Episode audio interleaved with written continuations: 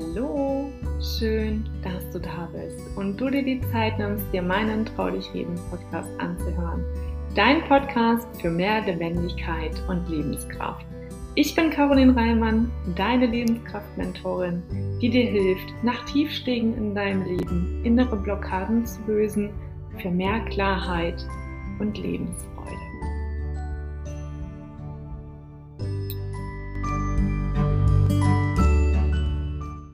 Heute habe ich Lukas Zeb vom Homburger Bestattungshaus zu Gast im Interview und wir unterhalten uns über den Alltag eines Bestatters und wie wichtig es doch ist, gewisse Prozesse und Abläufe zu kennen, damit die Trauerfeier am Ende für alle Angehörigen wundervoll werden kann. Hallo und schön, dass du heute da bist. Heute habe ich einen weiteren Interviewgast zu Gast bei mir im Podcast. Diesmal ist es Lukas Zeb von den Homburger Bestattungen und ich freue mich, dass du heute hier mit dabei bist und uns einen Einblick gibst in deine so wertvolle Arbeit. Und damit wir vielleicht auch einen Überblick bekommen, was Lukas hier tagtäglich macht, würde ich gerne das Wort einmal an dich übergeben. Lukas, stell dich doch einmal vor. Genau. Hallo, erstmal Danke für die Einladung, dass ich heute hier dabei sein darf. Wie schon gesagt, mein Name ist Lukas Zeb. Ich komme aus Deizesau. Das ist ein kleines Örtchen in der Nähe von Stuttgart und arbeite in Nürtingen beim Bestattungshaus. Ich habe jetzt letztes Jahr im Juli meine Ausbildung abgeschlossen zum Bestatter. Habe drei Jahre lang bei Bestattung in Homburg und beim Bestattungshaus Riem eine Ausbildung dazu gemacht und arbeite jetzt hier als Bestattungsfachkraft in der Firma. Dankeschön. Genau.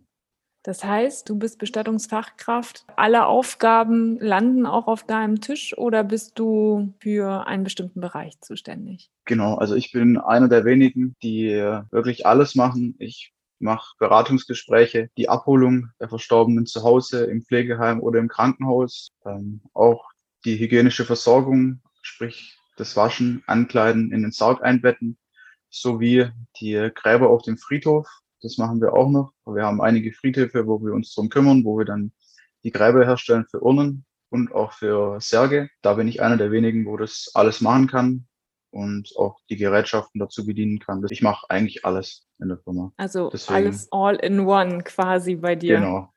Genau, ja. Wie bist du denn dazu gekommen überhaupt? Also was hat dich dazu bewegt, Bestatter zu werden? Das war so, mein Onkel arbeitet jetzt auch schon seit fast 20 Jahren hier in dieser Firma und dann musste ich das erste Mal, das weiß ich noch, in der Realschule damals ein Praktikum machen. Genau, da war gerade Thema Berufsorientierung. Und mein Papa war Koch und das hat mich nicht so gereizt. Und dann habe ich gefragt, ob ich hier mal herkommen darf. Und mir hat es einfach Spaß gemacht. Da war es mit 13, 14, da hat man natürlich noch nicht so viel mit Verstorbenen zu tun. Mhm. Aber einfach dieser abwechslungsreiche Beruf. Man ist dann draußen auf dem Friedhof im Freien, kann ein bisschen körperlich arbeiten, mal den Kopf freikriegen und dann aber auch andererseits wieder die Arbeit im Büro, dass man dann am Computer was machen kann. Das war so mein erster, meine erste Erfahrung mit dem Beruf. Und dann äh, genau weiter habe ich dann mal Ferienjob hier gemacht, zwei Wochen. Und dann noch mal ein Praktikum, als dann mein Vater hier angefangen hat zu arbeiten. Der hat dann auch einen krassen Berufswechsel gemacht vom Koch dann zum Bestatter. Wow. Und dann auch immer öfters hier gewesen, äh, Praktikum gemacht, in den Ferien hier geholfen. Und dann, wenn mal Not am Mann war, wurde ich gefragt, ob ich dann auch mal mit auf den Friedhof kann, ähm, als Sargträger aushelfen, mhm. dann bei der Bestattung dabei sein, den Sarg tragen, dann versenken und später das Grab dann wieder schließen. Das waren so meine ersten Erfahrungen dann auch mit Verstorbenen bei der Trauerfeier, wo es darum ging, was will ich nach der Schule mal machen. Da habe ich gesagt, ich will Bestatter werden.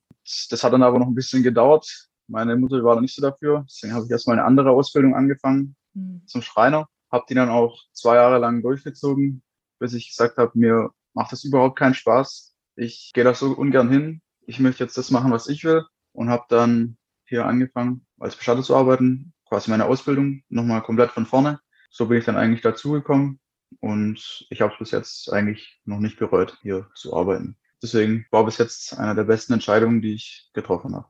Hm.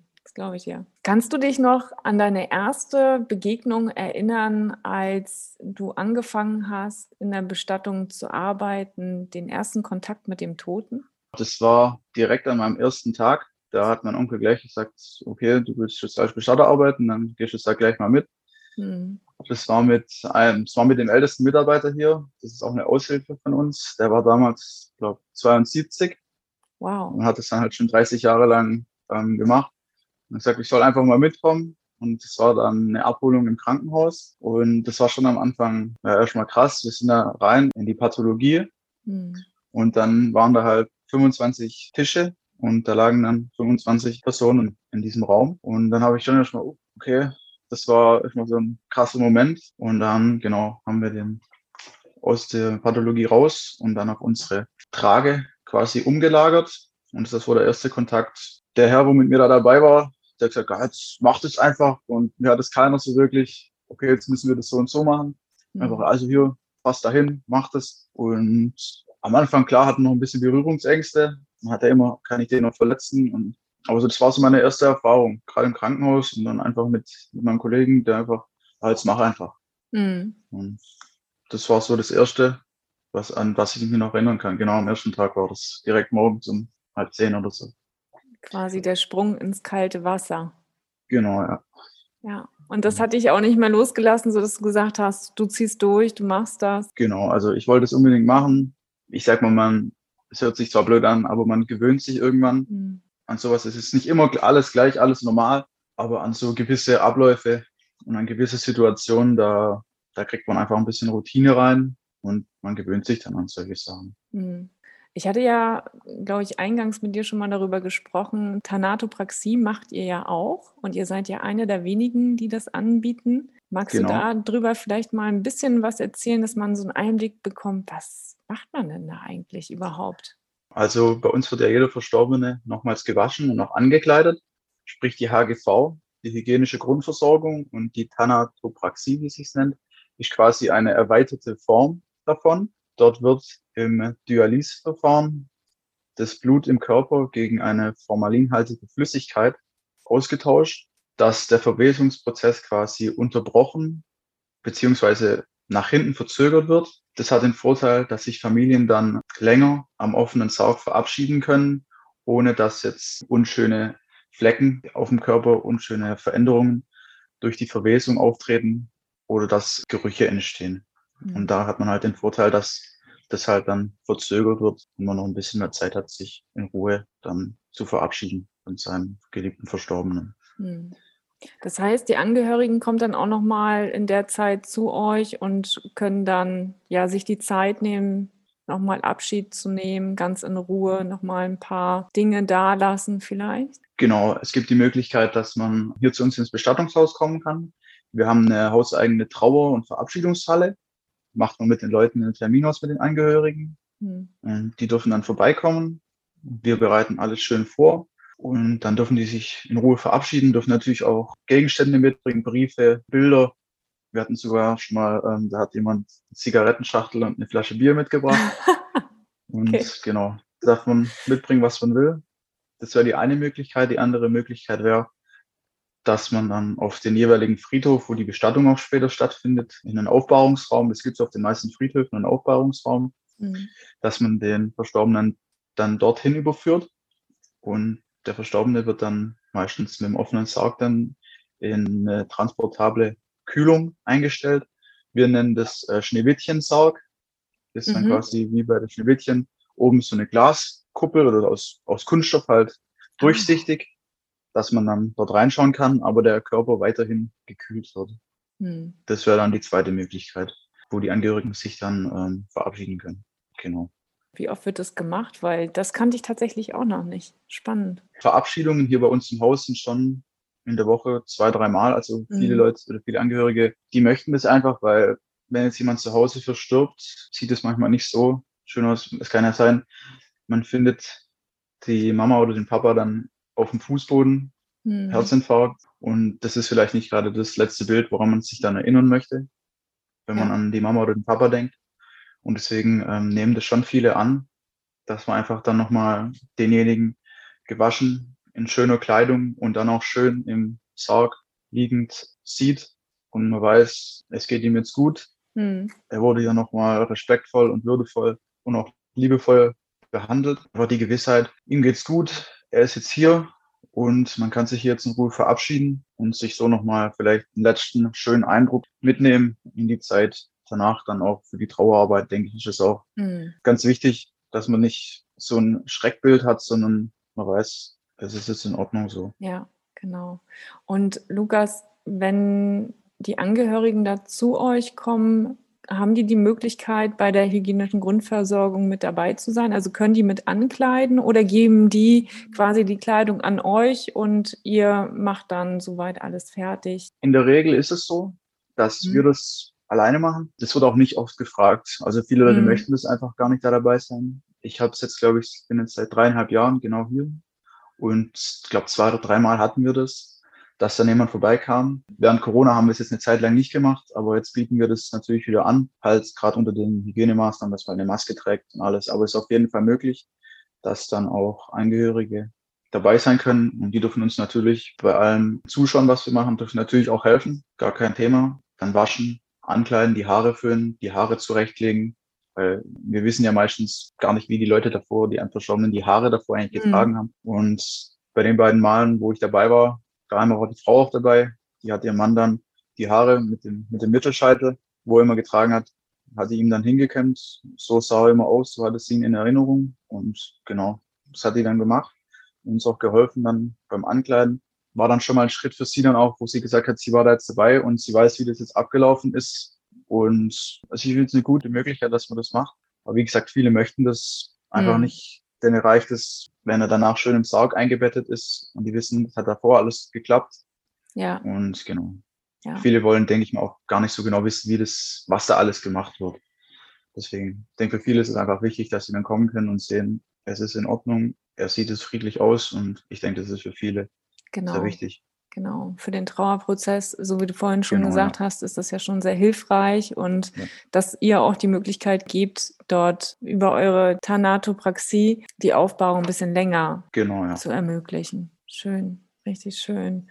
Und wenn du so an deine Zeit äh, als Bestatter jetzt zurückdenkst, gab es da oder gibt es da irgendwas, wo du sagst, das war echt ein krasses Ereignis, das hat mich nachhaltig geprägt? Ja, das war, da war ich glaube im zweiten Lehrjahr damals dann hat mich mein Kollege abends um halb elf angerufen und hat gesagt, wir haben einen Polizeieinsatz.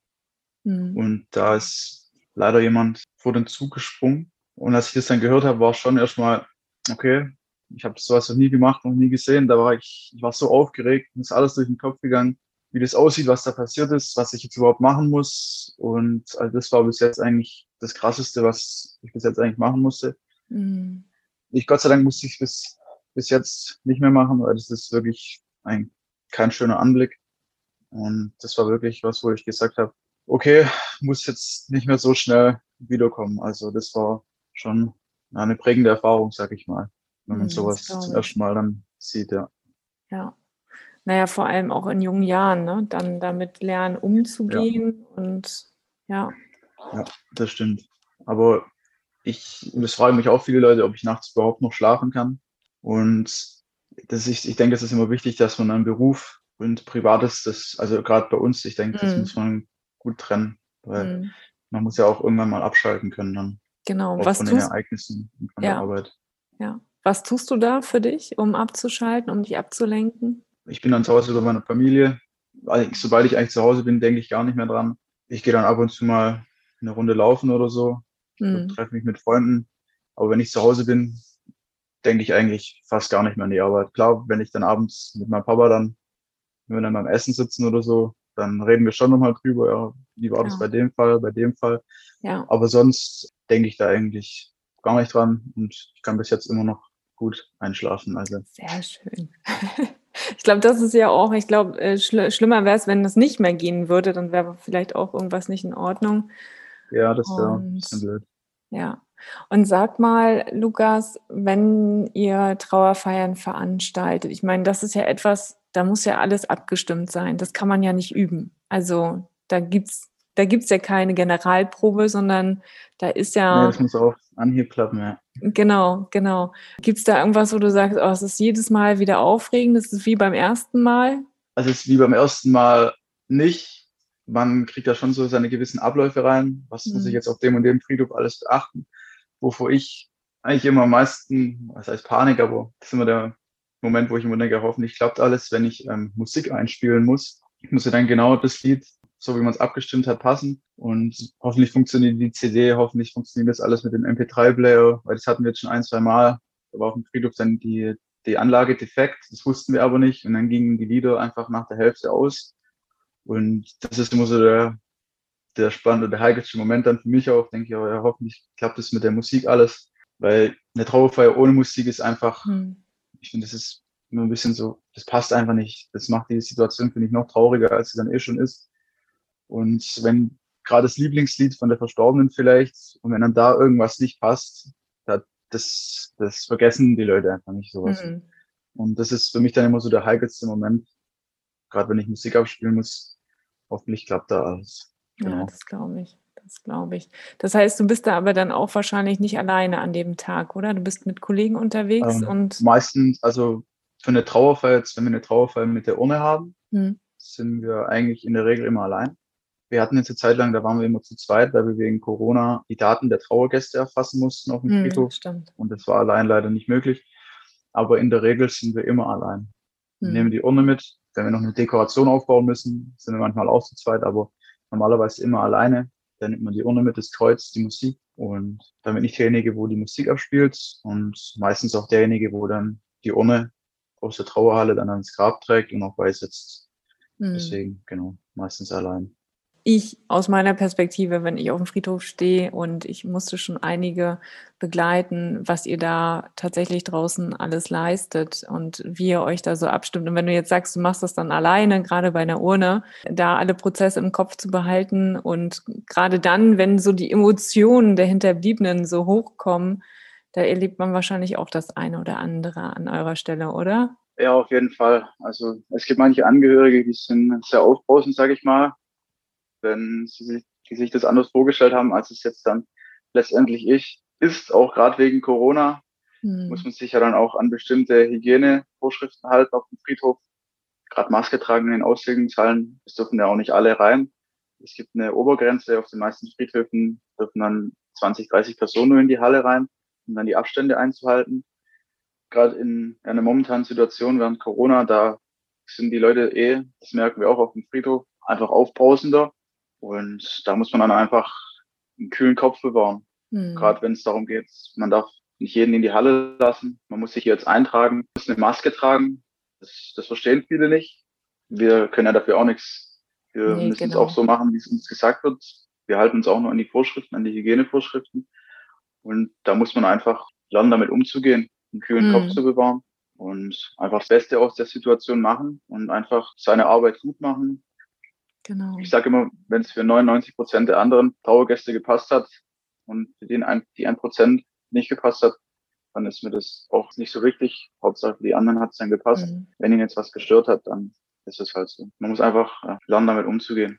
Ja, auch ja. Auf die Leute ein bisschen auch eingehen, auch wieder ein bisschen beruhigen. Ich weiß, so eine Situation ist nie einfach. Haben wir jetzt auch aktuell in der Familie einen Todesfall. Da erlebe ich auch ganz unterschiedliche Reaktionen darauf. Hm. Der eine ist traurig, der andere ist eher ein bisschen wütend, der andere eher wieder ein bisschen verzweifelt. Deswegen, das sind alle unterschiedlich. Genau. Und ich denke, es bringt auch die Erfahrung mit, dass man dann weiß, was man in der Situation jetzt vielleicht macht oder hm. dann eher doch nicht machen sollte. Hm. Genau. Genau, ich glaube, das ist auch, ne, so wie du gerade sagst, bei den Leuten, die dann vielleicht sich in dem Moment nicht unter Kontrolle haben, einfach nur der Kanal, ihre Wut rauszulassen, genau. ist ja auch ein Zeichen der Trauer tatsächlich. Ja. Und ja. jeder geht damit anders um. Ne? Es ist eben einfach individuell. Und so wie du schon sagst, wenn es bei 99 Prozent passt und bei dem einen vielleicht hast du den auch gepasst, aber der hat es eben nur ausgesprochen. Genau, ne? ja. Deswegen das aufzufangen ja. und damit eben umzugehen, ja. das lernt ihr, beziehungsweise begegnet euch da ja nun einmal tagtäglich und wie ihr darauf reagiert, ist, denke ich. Das macht die Erfahrung dann auch aus. Ja. Hätte ich auch gesagt. Ja, ja. Wenn ich das jetzt hier höre und ich mich frage, Mensch, ich will euch kennenlernen, ich will Kontakt zu euch aufnehmen. Wo finde ich euch? Ganz normal auf unserer Homepage oder dann auf Instagram oder auf Facebook. Wir sind ja zwei Bestattungshäuser. Wir sind also einmal Bestattung in Homburg und das Bestattungshaus Riem. Findet man beides auf Facebook, Instagram oder auf unseren jeweiligen Internetseiten. Genau, da sind noch Bilder drin auf Instagram von Dekorationen, von Arbeiten auf dem Friedhof, mhm. dass man einfach mal ein bisschen einen Eindruck bekommt, was man als Bestatter tagtäglich so machen muss. Mhm. Ich packe das hier unten auch nochmal in die Show Notes, damit der Weg dann auch einfacher ist für den jeweiligen, der sich das hier gerade anhört. Aber bevor ich dich entlasse, Lukas, habe ich auch noch eine Frage an dich. Was bedeutet okay. für dich Leben? das ist eine ja, schwierige Frage. Für mich Leben, der tagtäglich so mit dem Tod zu tun hat. Ich denke, dass man leben darf, ist einfach das größte Geschenk, was man ähm, bekommen kann. Wenn wir tagtäglich sehen, wie schnell und wie plötzlich das Leben einfach vorbei sein kann. Tag davor ist man vielleicht noch mit seiner Frau spazieren gegangen und am nächsten Tag ist man einfach nicht mehr da. Man kann sich von keinem mehr verabschieden und denk, deswegen denke ich, dass man hier sein darf, gerade auch Familie hat, Freunde hat, vielleicht jemanden liebt, mit dem man das Leben teilen kann, einfach schöne Momente erleben. Ich denke, das ist, das ist so das Wichtigste und eigentlich auch das Schöne am Leben, dass es so viele unterschiedliche Menschen gibt und nicht alle gleich sind, dass man sich auf verschiedene Situationen einstellen muss, auf verschiedene Menschen, mit denen interagieren kann. Deswegen denke ich, man sollte jeden, jeden Tag einfach so leben, so sag ich es immer so leben, dass man dann mit einem guten Gewissen sagen kann, okay, wenn es wenn es jetzt vorbei wäre am nächsten Tag, so wollte ich mein Leben leben, so habe ich es gelebt und ich bin zufrieden damit. Mhm. So hätte ich jetzt mal von meiner Seite aus mal so eingeschätzt. So das wäre zu meinen. Dankeschön. Lukas, ich danke dir von Herzen, dass du heute die Zeit hattest, mit mir zu sprechen oder ich mit dir sprechen durfte tatsächlich. Ich weiß ja, ja auch, dass eure Zeit kostbar ist und von dem her, ich wünsche dir, ich wünsche euch weiterhin alles, alles Gute und dass ihr noch weitere schöne Trauerfeiern gestaltet und Menschen da abholt, wo sie gerade stehen und sie auffangt, gerade in diesen herausfordernden Zeiten. Es ist ja auch nicht immer so einfach, dass ihr weiterhin ja empathisch darauf reagiert, wie die Menschen ja so unterwegs sind, weil in der Trauer reagiert nun mal jeder anders und dafür alles, alles Liebe und danke für deine Zeit. Vielen Dank und danke, dass ich dabei sein durfte.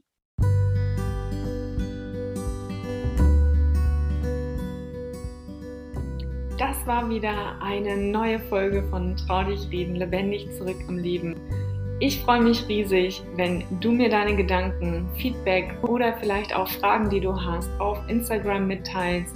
Und denke mal daran, abonnieren und kommentieren nicht vergessen, um weiterhin nichts zu verpassen. Ich wünsche dir einen wundervollen Tag. Deine Caroline.